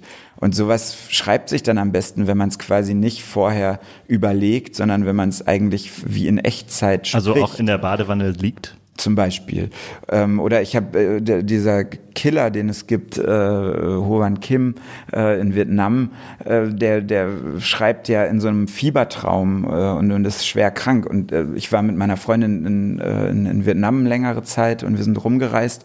Und kurz vor der Reise leider bin ich schwer krank geworden. Also das klingt jetzt dramatischer als es ist. Ich habe einfach hohes Fieber gehabt und wollte die Reise nicht absagen. Dann sind, bin ich mit 39, 40 Fieber, äh, habe ich mich am, äh, habe ich mich da ins Flugzeug geschlichen und wir sind nach Vietnam und dann war ich aber tatsächlich noch vier, fünf Tage einfach krank und konnte auch nicht da rumlaufen und bin dann in einem Hotel geblieben und scheinbar habe ich mir wahnsinnig viele Notizen gemacht und geschrieben, weil als mir dann besser ging, äh, war Text da, handschriftlich im, im Notizbuch und dann ging es mir Gott sei Dank besser, wir sind weitergereist und ich habe dann ähm, diese, diese Sachen ausgearbeitet und habe dann diesen ganzen Teil handschriftlich in, in Vietnam geschrieben. Und da merkte ich auch, das, das konnte ich nicht planen vorher. Es war klar, es gibt diese Figur irgendwie und dass ich irgendwie aus dieser Reise was mitnehmen will für den Roman und irgendwie einem, einer Figur, einem kalten Mieter die Chance geben möchte, meinen Erfahrungshorizont zu nutzen für sein Entstehen. Äh, und ich war nun mal eben eine längere Zeit dann in Vietnam. Aber das konnte ich ja vorher nicht wissen, dass ich krank werde und mir dann irgendwie Notizen mache. Und ich glaube, da muss man einfach offen und flexibel bleiben im Schreibprozess und zum einen sagen, ich habe hier eine Struktur und eine Klarheit und vor allem auch eine Übersicht, die ganz wichtig ist. Also immer wieder lesen, was man geschrieben hat, immer wieder in Frage stellen, immer wieder auch neu sortieren, immer wieder auch erstmal zur Seite tun und so. Das ist wichtig. Also intellektuell sozusagen mit dem Kopf dabei bleiben und dann aber auch immer Raum für Freiheit und Raum für Experimente und vor allem Unfälle und Dinge, die nicht planbar sind. Das ist genauso wichtig, sich dafür zu sensibilisieren, denke ich. Da gibt es auch ganz andere Positionen. Ne? Also brauchst du jetzt nicht den geregelten Tagesablauf, ich stehe morgens um acht auf, äh, um muss dann mich eine verrückt. Stunde an den Schreibtisch setzen oder sowas. Ich musste dann nämlich an äh, so Tagesabläufe denken, das waren irgendwie mal Memes vor irgendwie ein, zwei Jahren. Ich habe mir sogar auch zwei, drei ausgedruckt, äh, nämlich wo von verschiedenen, von berühmten Künstlern ja. oder Autoren dann so die vermeintlichen, deren eigenen Ansätze für die Tagesabläufe drin sind. Irgendwie fünf Stunden Schlaf, dann eine Stunde, äh, bei Mozart ist es eine Stunde äh, sich fertig machen. Äh, das glaube ich denen nicht. Ich glaube es auch nicht, aber es das klingt erstmal verrückt, so von der Ansatz her. Oder eine Stunde, ähm, äh, wie heißt es, Korrespondenzpflege mit irgendwelchen Leuten. Ja, ich meine, das ist heute, ich sitze noch eine halbe Stunde morgens im Bett und, und beantworte die nervigen E-Mails, damit ich danach Ruhe davon habe. Das heißt dann halt bei Thomas Mann Korrespondenzen führen. Äh, so gesehen. Ähm, Könntest du das auch aufschreiben? Könnte ich das aufschreiben, es wird nur weniger attraktiv klingen. ähm, nee, also ich, ich glaube, es ist wichtig, ähm, sich die Zeit zu nehmen. Also ich könnte auch mein Leben damit verbringen, irgendwie nichts zu tun. Nee, könnte ich nicht. Aber also ich kenne Tendenzen in mir, die auch gerne irgendwie faul rumliegen und so. Ähm, äh, dann passiert nichts. So, äh, man muss, man muss schon sagen, ich will was, ich will was erschaffen und muss sozusagen dieser Lust folgen, dass etwas entsteht. Das ist, glaube ich, das Wichtigste. Und jeder muss selber herausfinden, wie das am besten funktioniert.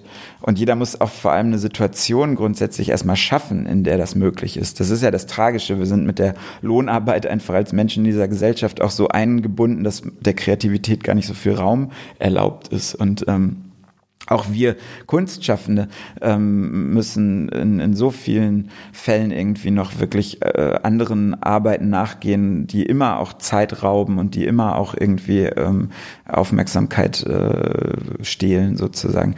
Und ähm, ich bin in einer glücklichen Situation, dass das Schreiben mein, mein, mein Beruf ist und dass ich, ähm, dass ich alle Dinge, die ich tue, irgendwie darum drehen und ich schon das Gefühl habe, das voll auskosten zu können. Ähm, ich hatte bei dem Roman äh, Kachelbarts Erbe auch ein Stipendium, was mir viel Freiheit zu reisen und zu schreiben gegeben hat. Und da merkte ich natürlich, um auf die Frage zurückzukommen, dass ähm, ich auch äh, einen strukturierteren Ablauf hatte und dass ich jeden Tag geschrieben habe und dass das so sozusagen mein, mein, mein Leben war für die Zeit auch und dass das sehr intensiv war. Aber mein erster Roman zum Beispiel, den habe ich geschrieben äh, im, im Intercity, wenn ich äh, Zug gefahren bin, weil es im Intercity Gott sei Dank kein Internet gab, äh, gibt. Im, Im ICE gibt es das mittlerweile, das finde ich total beschissen. Ähm, also wenn jemand von der Deutschen Bahn äh, zuhört, das können Sie gerne wieder abstellen. ähm, ich finde, das waren wirklich die Orte, wo mich niemand erreichen konnte und die Zeiträume. Und ich bin damals viel gependelt und viel rumgefahren mit dem Zug. Und meinen ersten Roman habe ich fast komplett im Intercity geschrieben, wo mir niemand auf Nerven gegangen ist, mich niemand erreichen konnte. Und ähm, da, da war dann sozusagen mein, mein, mein, mein Rhythmus oder meine Struktur fürs Schreiben war sozusagen mein, meine Reisenotwendigkeiten. Ähm, und das war jetzt bei dem zweiten Roman ganz anders. Da bin ich morgens aufgestanden, habe ausgiebig gefrühstückt, ähm, dabei schöne Musik angemacht, ein bisschen gelesen, um in eine gewisse Stimmung zu kommen. Und dann habe ich so lange geschrieben, bis irgendwann meine Freundin nach Hause kam. Dann habe ich ihr davon erzählt und wir sind spazieren gegangen. Das war so mein, mein Rhythmus, der dann schon häufig so war. Und, und habe halt, ähm, nein, habe ich Abendbrot gemacht. und und äh, ja, also es, es gibt auf jeden Fall immer mehr Struktur, je mehr sozusagen das Schreiben von Büchern in, in den Mittelpunkt rücken kann. Aber das Leben ist ja, also jetzt die letzten Wochen und Monate war ich nur unterwegs und habe nur Lesungen gehabt, Konzerte gespielt und, und Lehrauftrag gemacht und, und dies und das. Ähm, da merke ich, äh, da, da mache ich mir die ganze Zeit Notizen und fülle mein Notizbuch immer mehr. Aber das Schreiben wird dann in einem anderen Zeitraum stattfinden müssen. Dann wollen wir doch dem Freiraum noch ein äh, bisschen Raum für dein Buch geben, also für einen kleinen Ausschnitt geben. Ja. Ich überlege gerade, was wird denn da am besten passen? So ein bisschen das Gefühl vielleicht des Schreibens einzufangen oder aber oder noch ein bisschen Gefühl für das Buch zu bekommen? Dann lese ich was bisschen drastischeres. Finde ich gut. Okay, soll ich was dazu sagen, kurz einleiten? Wenn das oder? nötig ist? Naja, es gibt diese Halle, von der wir schon sprachen, in der stehen diese Kryonik-Tanks und dann, und jetzt lese ich. Dann bebte die Erde. Kachelbart saß seit Stunden in der Halle am Schreibtisch und dachte nach. Er hatte die Blechdose mit dem Sand und dem schwarzen Stein vor sich aufgeklappt. Es begann zunächst ganz zaghaft. Der Sand bewegte sich, darunter der Tisch. Doch Kachelbart war so tief in den Sand in der Schatulle eingesunken, dass er es erst nur dort zittern sah. Es wurde immer heftiger. Schon bewegte sich auch der schwarze Stein. Schwerfällig zunächst, doch dann schien er zu hüpfen. Schon stob der Sand umher, als ob ein Wirbelwind ihn davonzutragen versuchte. Kachelbart sah das Meer, sah die Wellen tosen. Wie durch einen Schlag klappte der Deckel zu und der Alte erwachte aus seinem Tagtraum. Kachelbart schnellte hoch und der Holzstuhl fiel hinten über. Er griff nach der Blechdose und steckte sie sich in die Tasche seiner grauen Jacke. Der Tisch hüpfte auf und ab und Zettel, die Katze, sprang ihm auf die Schulter. Dann brach der Boden auf und schwappte in grauen Wellen durch die Halle. Die Wände wackelten und die Tanks wogten hektisch wie Bojen in einem Sturm. Sie bewegten sich im Sekundentakt des Pendels einer alten Uhr. Die ganze Halle war von einem ohrenbetäubenden Donnergrollen erfüllt. Kachelbad schrie auf, die Katze krallte sich in seine Schulter und fauchte die in sich pulsierende Halle an. Die dreckigen Oberlichter zerbarsten, es regnete Glasscherben und Putz. Die Stahlkonstruktion, die die Tanks miteinander verband, verbog sich und erzeugte dabei ein bedrohlich kreischendes Geräusch. Tanks schlugen gegeneinander und ließen Töne entstehen, die an den Klang gigantischer Kirchenglocken erinnerten. Kachelbad rannte zum Tank C87 und griff nach der Zeitkapsel, die davor auf dem Boden lag, gelegen hatte, nun vielmehr wie ein Strandball von den Wellen in die Luft geworfen wurde. Er fing sie aus der Luft und blickte panisch auf den riesigen Behälter C87, der ihm plötzlich erschien wie ein hoher, schwarzer Turm. Die Tanks am hinteren Ende der Halle begannen zu fallen wie vom Blitz getroffene Bäume, stürzten der Länge nach auf die bebebende Erde, rissen ihre Nachbarn mit sich, stießen sie um, strauchelten wie Betrunkene oder ein zum K.O. getroffener Boxer, fielen einfach um, stießen sich an wie eine Reihe Dominosteine. Die Tanks platzten auf, als sie auf die Erde aufschlugen, und der flüssige Stickstoff schwemmte durch die Halle, und in der Welle, die so entstand, wurden auch die Körper über den Boden gespült. Die Temperatur sank drastisch ab, und ein weißer Nebel breitete sich explosionsartig aus, schob sich wie eine Eisscholle über die Katastrophe. Leichen mit kahlgeschorenen Schädeln, dick, dünn, alt, jung, männlich, weiblich, alle starr vor Schreck und Frost glitten über den Boden – Kachelbad schrie noch immer, er wich vor der Welle zurück. Ein Körper blieb an seinen Beinen hängen. Er meinte ihn zu erkennen. Kachelbad wollte den Tank C87 festhalten, doch etwas hinderte ihn daran. In seinen Händen hielt er die Zeitkapsel und so strauchelte er, rannte, als die Welle aus flüssigem Stickstoff nun in den Spalten im Boden verschwand, zwischen dem Transporter und dem schwarzen Turm hin und her. Überall um ihn herum lagen gefrorene Leichen, starr wie Treibholz über den steinernen Strand verteilt, und mit der Zeitkapsel in den Händen und der Katze auf der Schulter sprang er über die am Boden liegenden Körper. Der Lärm wurde ohrenbetäubend. Es klang, als habe die Hölle ihre Pforten geöffnet. Die Gasflasche in der kleinen Küchenecke explodierte und ein Feuerball stieg zur Decke auf, von der bereits große Teile herunterstürzten und krachend auf dem Boden aufschlugen, Leichen erschlugen Der Alte spürte die Hitze in seinem Gesicht und die Flammen brannten sich auf seiner Netzhaut ein, wenn auch der Stickstoff das Feuer gleich wieder erstickte. Er konnte nichts mehr hören, nichts außer einem pfeifenden Laut in seinen Ohren. Lila Flecken tänzelten vor seinen Augen, drehten die Welt auf den Kopf. Kachelbad sprang in den Transporter, Zettel noch immer auf seiner Schulter. Er warf die Zeitkapsel neben sich und drehte den Zündschlüssel um, hörte im Lärm nicht, wie der Motor ansprang, sah aber das Licht aufflammen, das von irgendwoher reflektierte und sich mit den lila Flecken vermischte.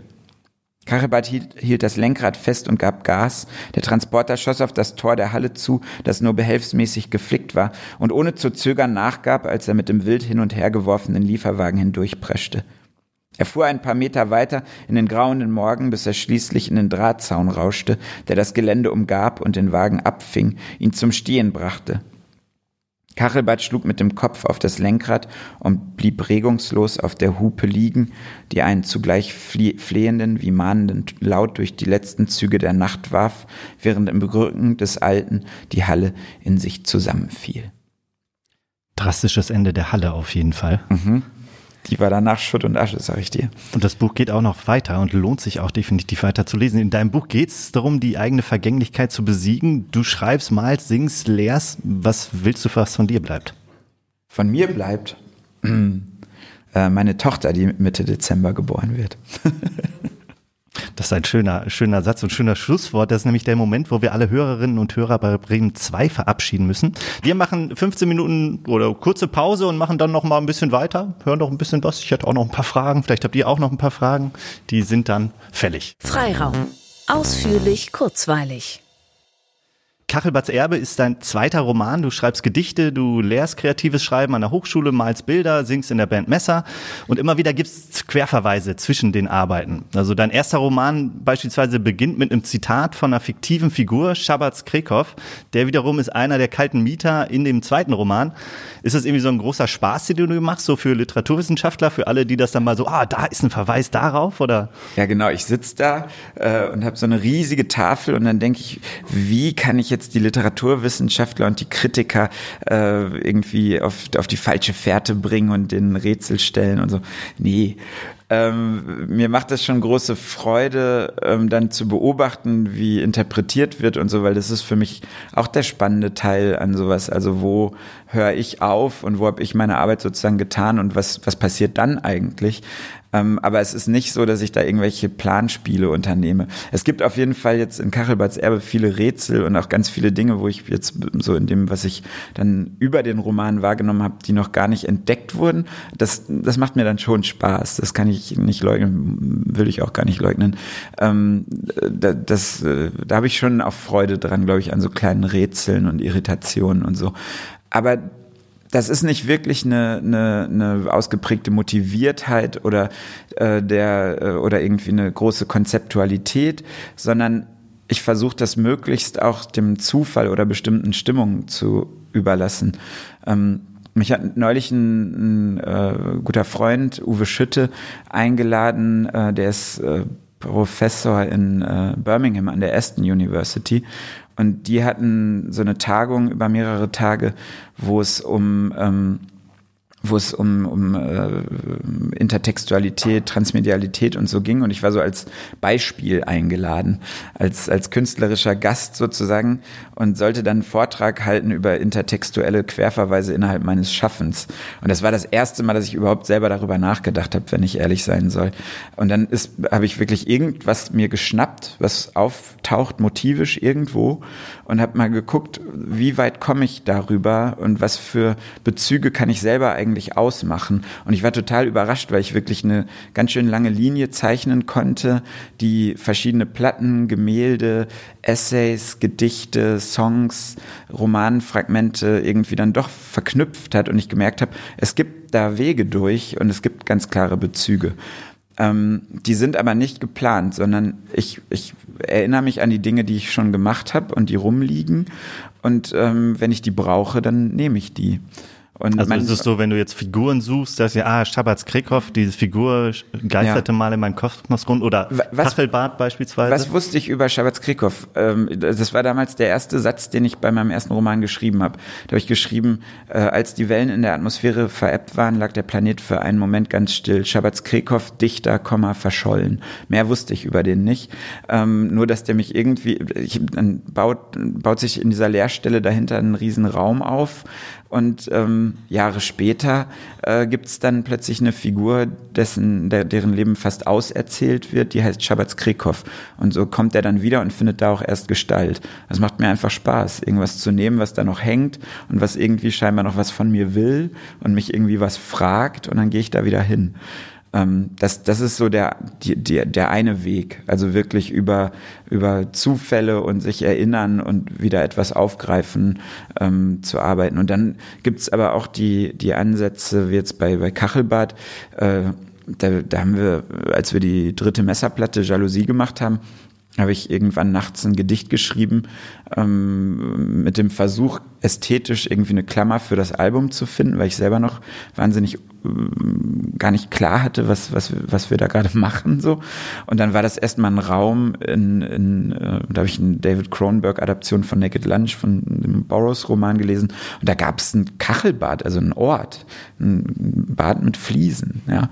Und, ähm, und dann habe ich dieses Gedicht geschrieben und dann geht es in dem Gedicht irgendwie, der Blick fällt auf ein Insekt im Kachelbad. Und äh, Kachelbad fand ich ein wahnsinnig geiles Wort, wenn man es dann nicht als Ort nimmt, sondern als irgendwas anderes. Und dann war das ein Gemälde, dann wurde es irgendwie, gab es auch noch ein, diese Song-Adaption in einem Prolog zur Messerplatte. Es gab eine Art Kurzfilm, so, so eine Art performanceartiges Video, wo ich das Gedicht gesprochen habe. Und dann merkte ich schon, dieser Kachelbad, das, das zieht sich da durch. Und irgendwann gab es eine Figur, ähm, die äh, der Hauptprotagonist in dem neuen Roman wurde. Und dann äh, dachte ich irgendwann, äh, es wäre doch eine super Idee, den Kachelbad zu nennen. Und dann gab es auch noch ganz viele Sachen, die noch niemand weiß und vielleicht auch nie wirklich erfahren wird, weil sie einfach noch nicht weiter gesponnen wurden. Ich hatte mal mit Fabian Altstötter äh, und, äh, und Philipp Hülsenbeck von der Band Cesar, die jetzt als äh, Jungstötter und P.A. Hülsenbeck so Soloplatten veröffentlicht haben, hatte ich mal ein Bandprojekt, wo wir in Leipzig ein paar Songs aufgenommen haben. Das hieß Kachelbads Erben, also Plural. Und dann ähm, dann fiel mir auf, dass es irgend so eine ganz schreckliche Band gibt oder mal gab, die hieß Goethes Erben. Und dann dachte ich so, nee, das kann man nicht machen. Und dann fand ich aber Kachelbads Erbe als Titel einfach passend. Und so kann man, glaube ich, sehen, wie ohne eine große Motiviertheit oder eine wahnsinnig ausgefuchste Planskizze trotzdem etwas entsteht. Und das mag ich so, dass ich selber eigentlich mehr auch zum Beobachter, Chronisten, Aufschreibenden werde für etwas, was naja, durch das Entstehen von Kunst eine eigene Dynamik entwickelt hat. Also da, da werde ich am aufmerksamsten und, äh, und, und konzentriertesten, wenn ich sehe, da passiert etwas, wo ich vielleicht die Versuchsbedingungen geschaffen habe und wo ich mal was angestoßen habe, aber das hat eine eigene Dynamik entwickelt, die immer noch mit mir zu tun hat, aber die auch irgendwie ein eigenes Leben äh, gewonnen hat. Und das macht mir am meisten Spaß, das dann zu nutzen. Das war ja beim ersten Buch, äh, da ist das äh, besagte Album Jalousie ein Jahr vorher erschienen. Und äh, das Buch, beziehungsweise für mich war das so, den Soundtrack zu hören, war so ein bisschen so der Sound, äh, das Album zu hören, war so ein bisschen der Soundtrack zum Buch. Oh, das also, darfst du nicht meiner Band erzählen. Nein, nein, natürlich nicht, aber irgendwie äh, eher so vom Gefühl her. So, es hat so mhm. die ähnliche Stimmung eingefangen, deine Sprache eingefangen. Mhm. Jetzt erscheint bald äh, in einem halben Jahr, also die ersten Singles sind ja schon erschienen, mhm. ihr seid schon auf erste Minitour gegangen mit Messer, jetzt erscheint ein neues Album. Ist es dann auch so ein bisschen so, dass da relativ viel, du hast dich jetzt äh, sehr lange mit dem Buch beschäftigt, dass da recht viel Gefühl dann auch mit einfließt? Also es ist irgendwie auch so eine, naja, Soundtrack im Sinne von, es passt halt zu deinem Schreiben gerade mehr, also wird es auch eher düster? Nee, das Album ist recht hell.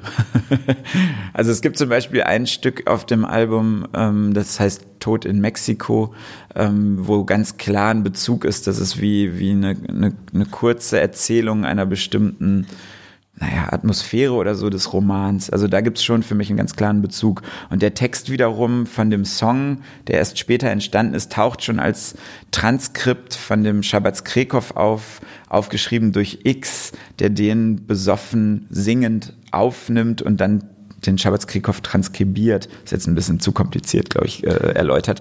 Aber so, da sehe ich auch, wie quasi hier was entsteht, dann da hingelangt und dann da wieder eine Rolle spielt und so.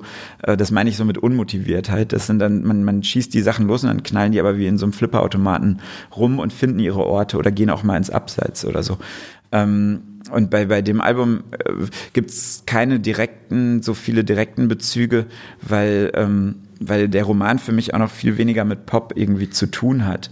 Ähm, bei, bei dem ersten Roman, da gab es ganz viele Gedichte, die dieser Detektiv Weinberg quasi an den Kapitelanfängen immer, also die stehen da einfach, man weiß auch nicht warum. Und das waren alles Fragmente aus Messertexten und, und Gedichten eigentlich.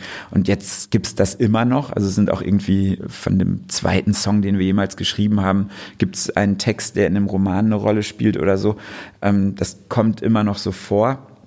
Weil aber, dir die Texte im Kopf noch rumschwirren oder? Ah, weil ich die einfach auch mag. Also ich, ich, ich bin ich, ich bin da mit den meisten Texten ganz ganz im Reinen so, weil die die für Messer entstanden sind und die singe ich auch immer noch auf Bühnen und und schäme mich nicht dafür und ähm, manchmal denke ich auch, ja, ich will den vielleicht auch noch mal ein zweites Leben schenken, so wie das in der Idee der Kryonik äh, auch angedacht ist und lass die dann nochmal auferstehen äh, und und genau also so das das kommt schon vor ähm, aber dieses neue Album war auch im Entstehensprozess nochmal anders weil diesmal wirklich die Musik entstanden ist und dann ich textlich oft auch darauf reagiert habe. Das heißt, es hatte so gesehen sogar eine stärkere Konzeptualität, als ich das sonst gewohnt bin. Ähm, ja, und ich glaube, das kann ich auch gar nicht so ganz beurteilen. Ich glaube, das ist dann die, die Aufgabe der Kritik sozusagen oder ähm, die, also oder der Rezeptionsseite, das vielleicht irgendwie zu bemerken oder so. Mir, mir fällt sowas immer erst später auf, wie was für Bezüge es da gibt oder so. Ja. Aber haben denn äh, deine Bandkollegen darauf reagiert, dass, dass das äh, ja irgendwie alles miteinander zusammenhängt? Ich weiß gar nicht, ob die meine Romane gelesen haben. Sollten sie den neuen lesen? Der Messerstecher äh, sticht doch immer, oder der, der Mörder sticht doch immer ja, viermal ne, zu. Da hatte ich eine kleine Krise mit der Band. Äh, da, war, da, da war ich so ein bisschen am Hadern und am Zweifeln. Und dann gibt es tatsächlich einen Mörder, der, ähm, der immer vier verschiedene Messer benutzt, ähm, um den Verdacht auf eine gar nicht existierende Gruppe Mörder Mördergruppe Messer zu lenken, äh, die, die vielleicht auch diskreditieren will oder so. Aber das, das ist ja ein Augenzwinkern und ähm, genau, ich glaube, wenn die anderen das lesen und ich weiß ja, dass die die Romane lesen, ich habe gerade kokettiert, ähm, die, die freuen sich darüber und die sind ja auch interessiert daran, was ich mache äh, und, und ich genau wie ich an denen interessiert bin und die haben eine Freude daran, äh, auch Messer in meinen Romanen zu entdecken und, und umgekehrt. Ähm, und ich bin da eigentlich in einer sehr glücklichen Position, dass es da keine Eifersüchteleien gibt, sondern dass, dass wir da irgendwie, ja, die freuen sich, glaube ich, einfach, dass ich Lust habe, mich da auszubreiten. Also hast du nicht, äh, ich habe mal von Arno Schmidt einen Text gelesen, Flucht vor dem Werk, schreit er sich. Und äh, da geht es darum, dass äh, viele Autoren, wenn sie ihr Buch geschrieben haben, damit eigentlich nichts mehr zu tun haben wollen und auch vielleicht gar nicht mehr verstehen, was sie damals mal irgendwann geschrieben haben oder vielleicht auch nie wieder in die Hand nehmen wollen. So eine gewisse Abscheu gegen das eigene, äh, eigene Produkt, beziehungsweise vielleicht nicht Abscheu, aber so ein bisschen so, ah, ich habe ich hab mich da jetzt leer geschrieben, jetzt will ich damit nichts mehr zu tun haben. Mhm. Das scheinst du ja dann eher nicht zu haben. Naja, das kann man so nicht sagen. Also das Verhältnis verändert sich stetig, würde ich sagen. Ich glaube, das ist kein keine, kein, kein, keine Angelegenheit, bei der es irgendwie endgültig ist. Ähm, es gibt schon Stücke von Messer oder auch Teile aus Romanen oder Bilder oder so, die ich gemalt habe, die eine Zeit lang für mich furchtbar waren und mit denen ich nichts zu tun haben wollte und die ich irgendwie weggedrängt habe. Und dann kommen die irgendwann aber wieder äh, und ich habe mich verändert und habe einen neuen Zugriff und entdecke da drin vielleicht auch irgendwas wieder über mich, was mir noch gar nicht klar gewesen ist oder so. Das heißt, da sollte man, glaube ich, als, als Künstler geduldig sein und auch zulassen, dass Dinge, die man schon abgeschoben hat und nicht mehr mochte und, und, und so einem Arno Schmidt Sinne, dass man äh, zumindest denen erlaubt, nochmal wieder geboren zu werden für einen und nochmal wiederzukehren. Ähm, ja, das äh, genau. Und und sonst würde ich echt sagen, das ist vielleicht auch eine Frage von von Alter. Ich meine, ich habe jetzt äh, wir haben vier Platten mit Messer gemacht, ich habe zwei Bücher geschrieben. Ähm, das ist jetzt ja auch noch nicht so wahnsinnig viel. Vielleicht stellt sich das auch irgendwann später mal ein, dass ich dann mit Dingen hadere oder so und irgendwas versuche ähm, zu leugnen oder so. Aber im Moment sind die Sachen für mich auch alle noch so nah und so lebendig. Und äh, also ich ich meine, ich habe vor zehn Jahren Jahren angefangen, sowas zu machen. Ähm, und ich bin so glücklich darüber, dass ich das, dass ich mich den Schritt unternommen habe, sozusagen ähm, künstlerisch irgendwie aktiv zu werden. Das klingt so bescheuert, aber so, weil äh, das ist, das hat mir ein bisschen das Leben gerettet und mir, mir sehr viel gegeben und mir, mir sehr viel Glück auch gebracht. Und ähm, deshalb bin ich so dankbar auch da, also ich, ich mache das einfach sehr gerne, was ich mache. Und ähm, ich schreibe auch die Sachen, weil ich die so lesen und haben will. Also ich habe meinen eigenen Roman auch schon dreimal gelesen. Natürlich, äh, weil man. Also gehst du in den Buchladen heimlich undercover und kaufst dir dann. Nein. Nee, ich habe ja freie Exemplare. ähm, nee, aber ich. Äh, also ich habe ich hab das äh, Manuskript gelesen, ähm, einfach in der Lektoratsphase und als dann das Korrektorat kam, ähm, und ich habe auch, äh, als der Roman dann bei mir äh, in der Post war und wirklich das fertige Buch, an dem ich nichts mehr ändern konnte, nochmal den Roman gelesen, weil ich dachte, so ist es jetzt. Und ähm, das war wahnsinnig schön und aufregend, einfach mit etwas, das einen so intensiv, so lange begleitet hat, dann da zu sitzen und sich ein paar Tage zu nehmen und das zu lesen und, und selber das auch erstmal in Gänze nochmal wahrnehmen zu können. Und diese Abscheu vor dem eigenen Werk habe ich bisher nicht. Äh, vielleicht ändert sich das noch, aber bisher kann ich das nicht spüren. Ich habe mir fällt gerade noch eine witzige Sache ein, wo du gerade Arno Schmidt nennst. Ähm, es gibt ja diese Katze Zettel äh, im Roman und ich habe überhaupt nicht an Zettels Traum von Arno Schmidt gedacht. Ich, äh, die, die Geschichte ist war so eine An Anekdote über einen Hund, der Zettel hieß, der versehentlich irgendwie, irgendwie irgendwas gegessen hat, was nicht gut für ihn war. Das kann ich jetzt nicht weiterführen. Das ist zu eklig, die Geschichte. Aber die habe ich gehört und fand die Geschichte witzig und dann vor allem Zettel einen geilen Namen für ein Tier. Und dann habe ich den Namen Zettel einfach mir aufgeschrieben in mein Notizbuch und als die Katze einen Namen braucht, habe ich die halt Zettel genannt. Und dann hat sich meine Lektorin bei mir gemeldet ähm, und meinte, dass der, der das Korrektorat macht für mein Buch, der, der ist der auch immer für ähm, Arno Schmidt das Korrektorat macht und der sich sonst nie zurückmeldet, sondern immer nur die handschriftlich ähm, kommentierten Fahnen zurückschickt. Und der hat eine E-Mail geschrieben, das erste Mal in der Geschichte, weil er meinte, er, er sei erstens Katzenfan und jetzt heißt die auch noch Zettel. Das hat ihm gefallen. Also nicht Arno Schmidt selber, aber sein Korrektor. Ich meine, da müsste man ja jetzt eigentlich äh, sich die Szene nochmal anhören, wo die Katze auftaucht, oder nicht? Können wir machen. Würde ich sagen, dann das ist doch ein guter Zeitpunkt, nochmal äh, von Zettel zu hören. Ja, also ich habe eine Lesestelle noch mitgebracht, wo wir aus der Perspektive von Zettel, dieser Katze, ähm, eigentlich zuhören oder ihr über die Schulter gucken. Und diese Katze gehörte nicht äh, Charlotte Weinberg, sondern ich würde sagen, sie gehörte zu Charlotte Weinberg. Ähm, Wie eine, Katzen so sind. Katzen genau, gehören nicht, sondern. Ganz genau. Und ähm, diese Charlotte Weinberg ist eine der kalten Mieterinnen, die, ähm, die schon dem Wahnsinn sehr nahe ist und auch irgendwie, das ist sehr pathologisch bei ihr, die hat auch eine Vergangenheit in psychiatrischen Anstalten und äh, die ist jetzt tot, ähm, kleiner Spoiler, und äh, wird eingefroren. Jetzt bin ich nur in der Textstelle verrutscht. Muss noch mal einmal gucken. Da. Die zwei Männer hatten Weinbergs Körper in den größeren Kasten gehieft, mitsamt der Atemmaske und mit der Pumpe um die Brust geschnallt, hatten den Deckel geschlossen, woraufhin Kim sich hustend entfernt hatte. Kachelbart nahm nun an einer Konsole einige Einstellungen vor, was ein paar Minuten beanspruchte und begab sich dann wieder in Richtung des Transporters. Mit hängenden Schultern trottete er durch die Halle und Zettel verfolgte ihn aufmerksam mit ihrem Blick. Als der Alte am Tank C87 vorbeikam, auf dem Zettel sich noch immer verbarg, hielt er inne. Er zögerte kurz, schaute sich um, so als wolle er sicher gehen, dass Kim ihn nicht bemerkte, trat an die graue Oberfläche heran und legte dem riesigen Zylinder die Hand auf, stützte sich ab. Zettel sah Tränen aus seinen Augen laufen, nur ein paar wenige, doch schwer fielen sie zu Boden. Ein tiefer Schmerz wanderte zum Dach der Halle hinauf, er strömte aus Kachelbads Körper und stieg nur wenige Zentimeter an der Katze vorbei, deren Wut dadurch mit einem Mal abnahm und ihr Interesse an Kachelbad vergrößerte.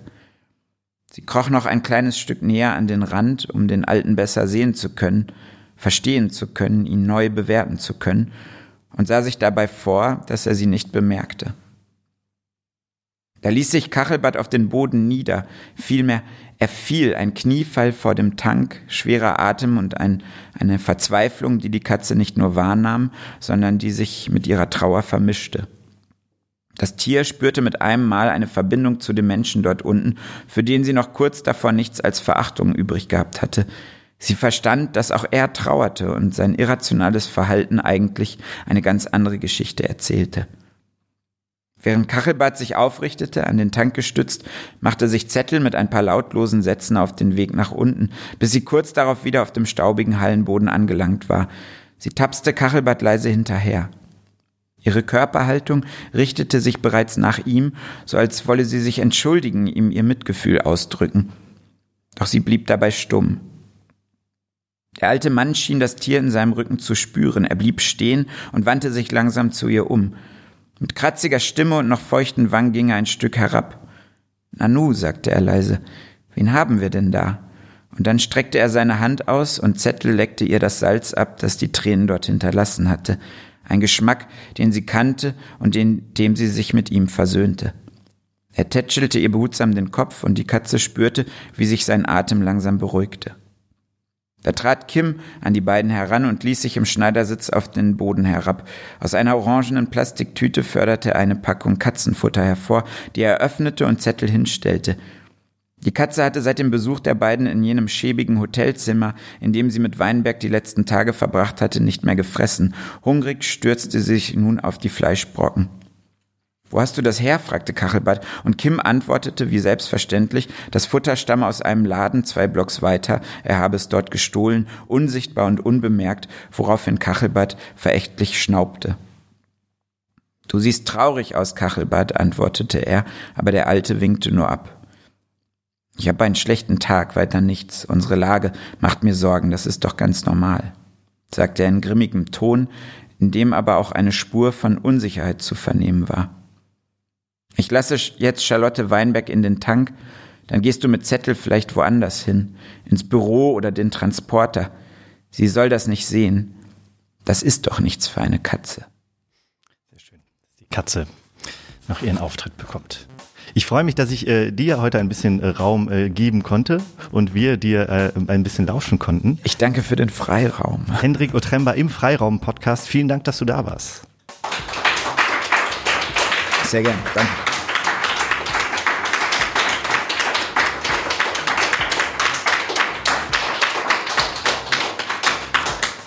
Im nächsten Freiraum haben wir Michale Tolu zu Gast. Äh, die hat in den letzten Jahren für ordentlich Schlagzeilen gesorgt. Die Journalistin wurde nämlich vor zwei Jahren in ihrer Istanbuler Wohnung als Terroristin verhaftet, saß mehrere Monate zusammen mit ihrem damals zweieinhalbjährigen Sohn im Gefängnis.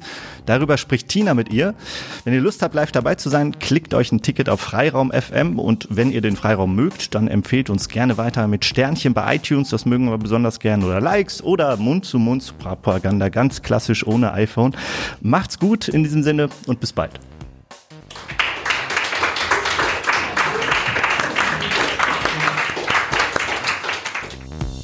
Den Freiraum-Podcast hört ihr überall, wo es Podcasts gibt. Wenn euch gefällt, was wir machen, dann gebt uns doch eine Bewertung bei iTunes oder der Podcast-App eurer Wahl. Das erhöht unsere Sichtbarkeit und motiviert uns weiterzumachen.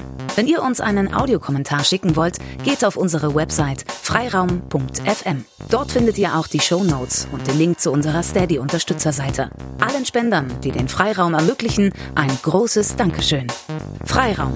Auf den Punkt und dann noch weiter.